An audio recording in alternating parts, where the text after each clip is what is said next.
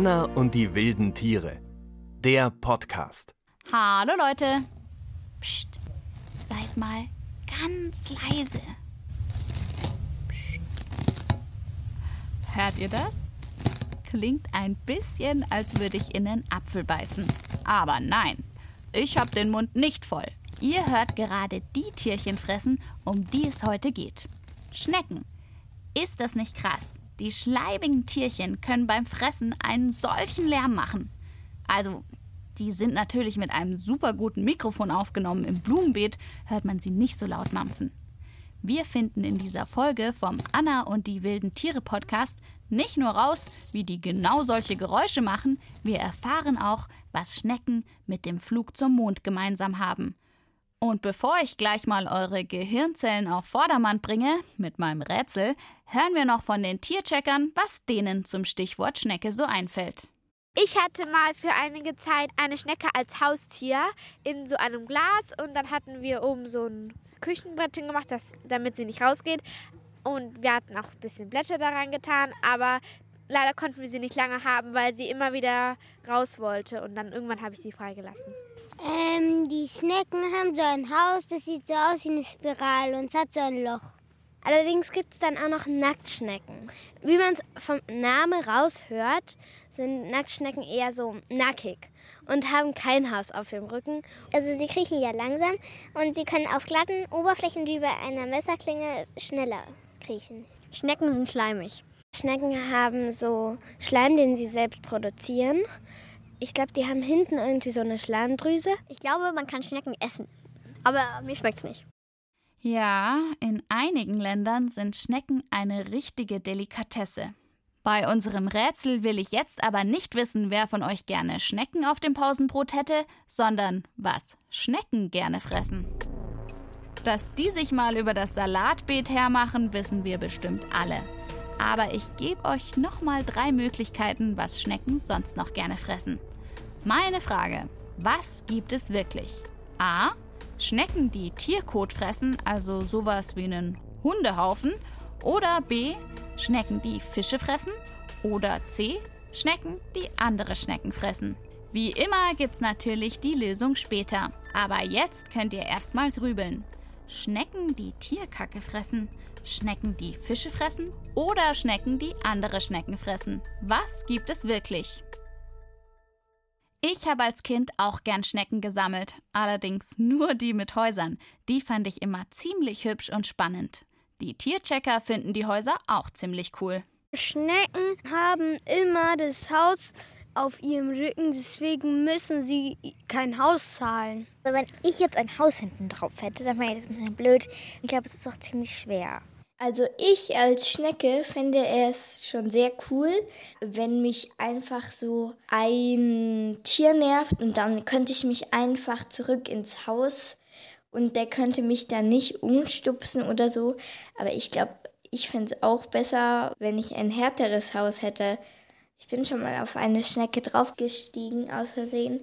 Da ist es sofort kaputt gegangen. Erschaffen die Schnecken die Häuser selbst? Wie gut, dass wir hier beim Anna und die wilden Tiere Podcast auch immer die richtigen Experten am Start haben, die uns weiterhelfen können bei Fragen. Heute ist das Christoph Allgeier und er ist von Beruf Schneckenforscher. Oder wie sagt man das jetzt genau? Ja, das heißt auf Deutsch Schneckenforscher, aber international heißt es eigentlich Malakologe, also Weichtierkundler oder Malakozoologe. Genau der richtige Mann für die Fragen der Tierchecker. Erschaffen die Schnecken die Häuser selbst? Ja, das ist so. Also die Schnecken sind in der Lage, sich selber die Häuser zu bauen. Und dieser Vorgang beginnt bei manchen Arten auch schon im Ei. Das ist wie so ein kleiner 3D-Druckapparat. Also das ist wie eine kleine Maschine. Kann die Schnecke dieses Gehäuse erzeugen. Ist so ein Schneckenhaus nicht total schwer für die Schnecke? Ja, ganz sicher. Also das ist für eine Schnecke schwer. Also das ähm, bedeutet auf jeden Fall immer irgendwas rumtragen zu müssen, weil Schnecken kriechen auf einer selbst erzeugten Schleimstraße und je schwerer das Haus ist, desto energieintensiver ist das Ganze. Also bei Landschnecken ist es natürlich verhältnismäßig schwieriger. Meeresschnecken haben es da leichter, dieses Gewicht zu stemmen. Also die größten Schnecken der Welt, die leben im Meer. Dort ist ja das Gewicht vermindert. Kann eine Schnecke ihr Haus verlieren? Nein, also eine Schnecke kann ihr Haus nicht verlieren. Es ist an einen ganz bestimmten Punkt festgewachsen, das Tier.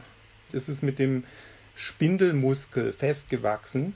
Und dieser Muskel, der, der dient dazu, dass das Tier sich, wenn es sich ausgestülpt hat, auch wieder zurückziehen kann ins Gehäuse. Können Schnecken umziehen? Nee, also diesen Vorgang, den gibt es nicht in der Natur. Also klar, Schneckenhäuser können von allen möglichen Tierarten, anderen Tieren besiedelt werden, aber die sind ja auch nicht festgewachsen an dem Haus. Also die Schnecke muss von Anfang an wachsen mit dem Haus und das ist nicht austauschbar. Umziehen können sie nicht, aber renovieren, also kleine Reparaturen am Schneckenhaus, das machen die Schnecken schon selbst. Gar nicht so schlecht, wenn man den eigenen 3D-Schneckenhausdrucker immer dabei hat. Ich habe übrigens schon ganz besondere Schnecken kennengelernt. Achatschnecken. Schon mal gehört? Das sind die größten Schnecken, die an Land leben. Die können so groß wie eine Bratpfanne werden. Wo ich die Schnecken getroffen habe? In einem Kindergarten in Landshut. Kindergärtnerin Sandra und die Kinder haben Achatschnecken als Haustiere und haben ihnen ziemlich außergewöhnliche Namen gegeben. Cappuccino. Cappuccino. Oh, habt ihr zweimal Cappuccino. Henry, wie heißt denn deine Schnecke? Schoko. Und hier haben wir jetzt noch eine riesige Schnecke mit einem ganz weißen Fuß oder cremefarben. Wer ist das? Da haben wir unsere Stracciatella an. Stracciatella, Cappuccino und äh, Schoko. Das hört sich ja alles sehr lecker an. Ja, nach Eissorten. Ach so, was sind das denn für Achatschnecken? Das sind Fulikas, eignen sich sehr gut auch gerade für Anfänger. Warum habt ihr denn überhaupt Achatschnecken hier bei euch im Kindergarten? Das ist ja schon relativ speziell. Wenn die Kinder die Schnecken alleine hier halten, sie wissen, sind sie zu zappelig, dann kommen die Schnecken nicht aus ihren Häusern. Das heißt, sie müssen sich ruhig verhalten, damit die Schnecken überhaupt rauskommen. Ich sehe gerade schon, hier wird irgendwie mit der Zahnbürste geputzt. Putzt du der Schnecke die Zähne? Nein, sein Haus. Sein Haus? Warum muss das geputzt werden? Dass da sein Haus nicht krank wird. Damit sich keine Bakterien einnisten, schrubben Henry, Dora, Hannah und die anderen Kinder zwei bis dreimal im Monat die Schneckenhäuser von Cappuccino, Schoko und Stracciatella. Hier haben wir unsere Jungtiere vom letzten Jahr. Oh ja, man sieht, die sind definitiv ein gutes Stück kleiner als unsere anderen, die wir bereits kennengelernt haben. Wie alt werden denn Achatschnecken? Die können bis zu 15 Jahre werden. Was machen wir mit denen? Man spricht immer davon, Handteller groß. Wenn sie sind, brauchen sie ein Mindestmaß von einem 60-Liter-Becken. Und das ist dann ausreichend für drei erwachsene Schnecken. In Landshut kriechen die Achatschnecken durch ein Aquarium, das die Kinder und Kindergärtnerin Sandra mit Walderde befüllt haben. Blumenerde ist nämlich giftig für die Achatschnecken. Im Aquarium können sie sich hinter Ästen verstecken. Ich entdecke kleine Pflanzen, Zapfen und Moose, über die die Schnecken kriechen. Einmal am Tag werden die Tiere gefüttert. Wenn man ganz leise ist, kann man auch hören, wie die Schnecken von der Sepiaschale runterknuspern. Sie haben eine Radula, das ist ein Mundwerkzeug, das ist die Zunge, mit der sie den Kalk abraspeln. Man hört sie knabbern. Tatsächlich. Diese Knuspergeräusche hatten wir am Anfang des Podcasts ja schon gehört. Die Schnecken müssen also Kalk und Calcium zu sich nehmen, damit sie ihr Haus bauen oder reparieren können. Kein Wunder, dass das so ein Geräusch macht. Mich laust der Affe. Das geht ja auf keine Kuhhaut. Da lachen ja die Hühner. Tierisch wildes Wissen. Was hat eine Schneckenzunge mit einer kugelsicheren Weste gemeinsam? Wenn man sich so eine Schneckenzunge unter dem Mikroskop anschaut, dann sieht man, dass da auf der Zunge viele kleine Zähnchen sind. Das können Tausende sein. Die Zunge ist also eine Art Raspel, mit der die Schnecke den Grashalm, den Wurm oder das Salatblatt zerkleinert und dann verschlingt. Und diese Zähnchen auf der Zunge, die sind unglaublich fest und robust. Sie gehören zu den härtesten Materialien der Welt. Ja, Sie können es mit den Fasern einer kugelsicheren Weste aufnehmen. Ich glaube, mein Schwein pfeift. Man könnte also aus den Zähnen einer Schnecke eine kugelsichere Weste für Polizistinnen und Polizisten machen. Was für eine verrückte Vorstellung. Anna und die wilden Tiere. Der Podcast. Schnecken. Wir haben schon einiges über Schneckenhäuser erfahren. Dass Schnecken da so eine Art eigenen kleinen 3D-Drucker dabei haben und sich ihr Haus selbst erschaffen. Wir haben von der unglaublichen Schneckenzunge gehört. Aber könnt ihr euch vorstellen, was Schnecken, besser gesagt Nacktschnecken, mit einer Mondmission zu tun haben? Ha, genau so habe ich auch geguckt, als ich das gehört habe. Erst aber nochmal die Tierchecker. Was fällt denen denn zu Nacktschnecken ein? Manche mögen das nicht, wenn man die auf der Hand hat. Schnecken mit Häusern sind einfach süßer. Ich mag Schnecken mit Häusern auch lieber, weil Nacktschnecken muss man die immer mit ihrem Schleim auf die Hand nehmen und bei ähm, Schnecken mit Häusern kann man die einfach am Haus nehmen. Nacktschnecken, die fressen viele Salatblätter. Meist sind Nacktschnecken eher so Pflanzenvernichter und auch ziemlich nervig. Meine Schwester ist mal auf eine Nacktschnecke getreten mit Socken und das war so ekelhaft. Nacktschnecken braucht man für gar nichts. Also, zugegeben, ich bin jetzt auch nicht der größte Nacktschnecken-Fan. Aber für gar nichts gebrauchen, da tun selbst mir die armen Schleimer etwas leid. Wer das sowieso anders sieht, ist unser Schneckenforscher Christoph. Der ist eher so Team Nacktschnecke, habe ich das Gefühl. Er ist ziemlich begeistert von den Tieren. Er hat sie auch erforscht und zwar genau den Moment, wenn zwei Schnecken zusammenkommen, um sich zu paaren. Bei Schnecken gibt es ja nicht Männchen und Weibchen, sondern jede Schnecke kann beides sein. Zwitter nennt man das. Bei den Nacktschnecken findet man ganz faszinierende Verhaltensweisen. Und ich habe da zum Beispiel was ganz Interessantes erforscht, äh, was für die Technik auch ein Vorbild sein kann, wenn die ihre Geschlechtsorgane aneinander koppeln, die eben ganz präzise aufeinander treffen müssen und ganz fest verbunden werden müssen. Und das gleiche Problem hatten die Techniker, als sie in der Apollo-Mission Raumschiff und Mondlandefähre miteinander koppeln mussten im Weltall. Da mussten auch diese, diese Kanäle ganz präzise aufeinandertreffen und dann fest aneinander gekoppelt werden. Und letztlich muss man sagen, haben die Schnecken das gleiche System schon vor Jahrmillionen erfunden. Man hätte sich für die Mondmission also einiges bei den Schnecken abgucken können. Verrückt, oder? Auch ziemlich verrückt oder sagen wir lieber durchgeknallt, ist ja unsere Hyäne hier im Podcast. Also die erzählt total gern Witze. Ob sie es gut kann, ja, also das dürft ihr dann selbst entscheiden. Und natürlich hat sie auch einen Schneckenwitz parat. Oder? Lachmuskeltraining mit der Hyäne. Kennt ihr den schon?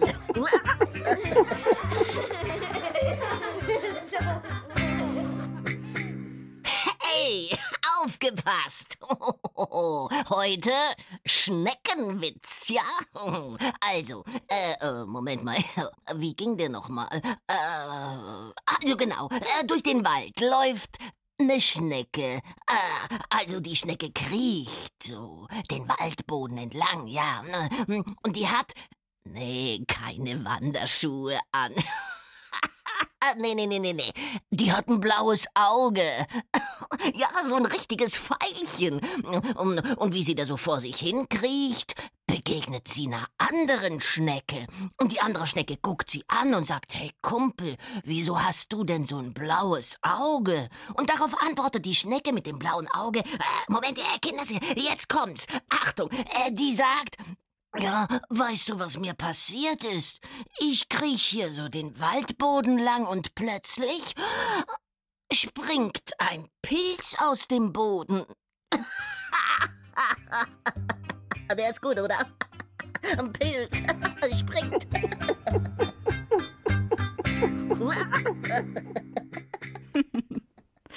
ja, okay. Richtig schnell, Das sind Schnecken natürlich wirklich nicht. Um die 10 cm schaffen sie pro Minute. Also in einer Stunde kommen sie auf ihrer Schleimspur so 6 Meter weit. Tja, da würde der Tacho beim Auto oder Fahrrad nicht mal ausschlagen.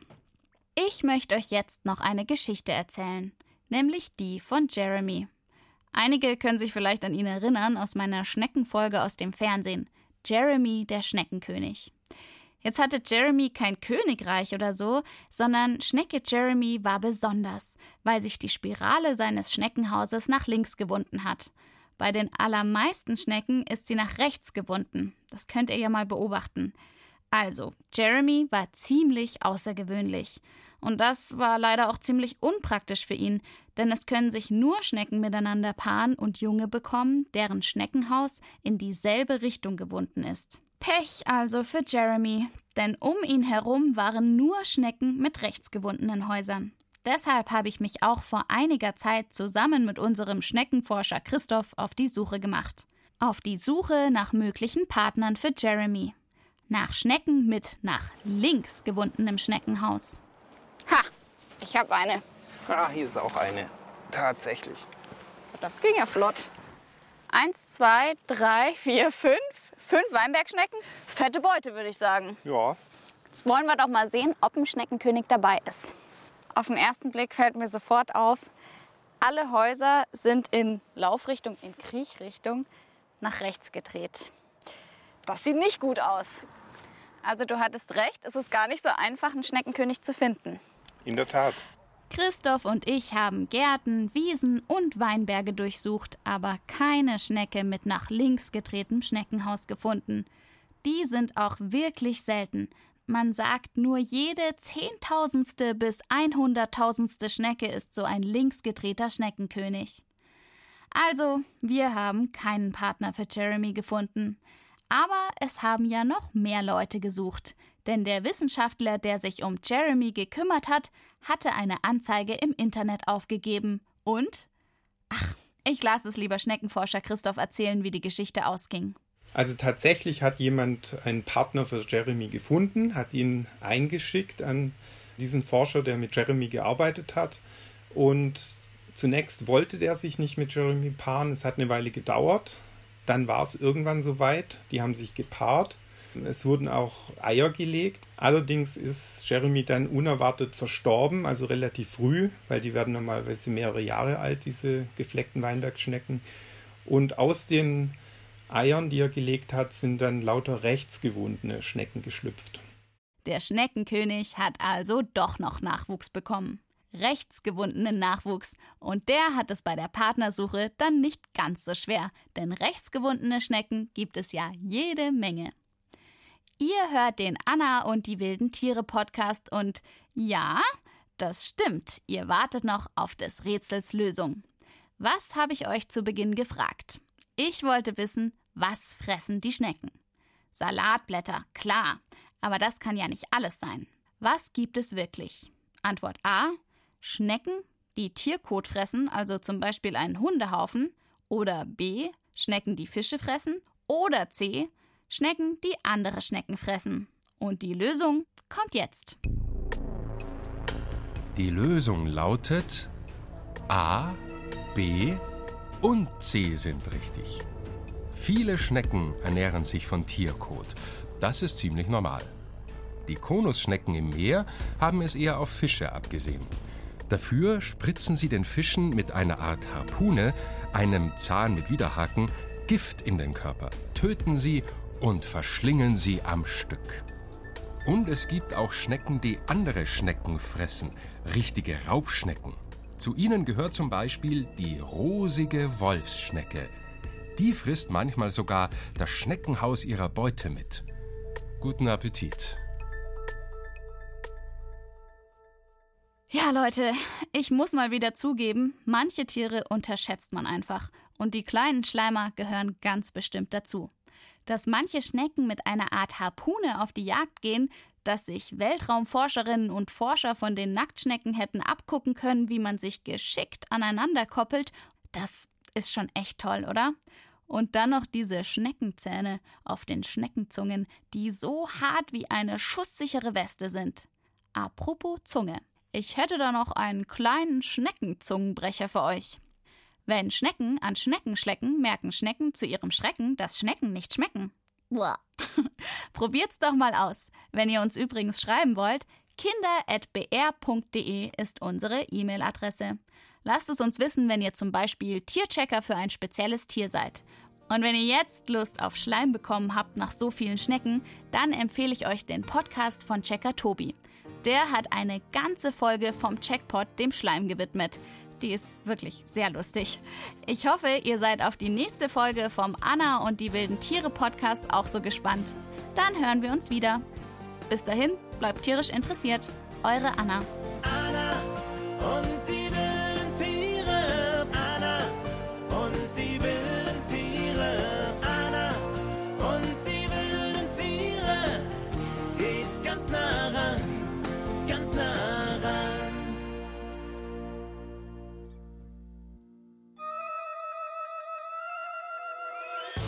Anna und die wilden Tiere.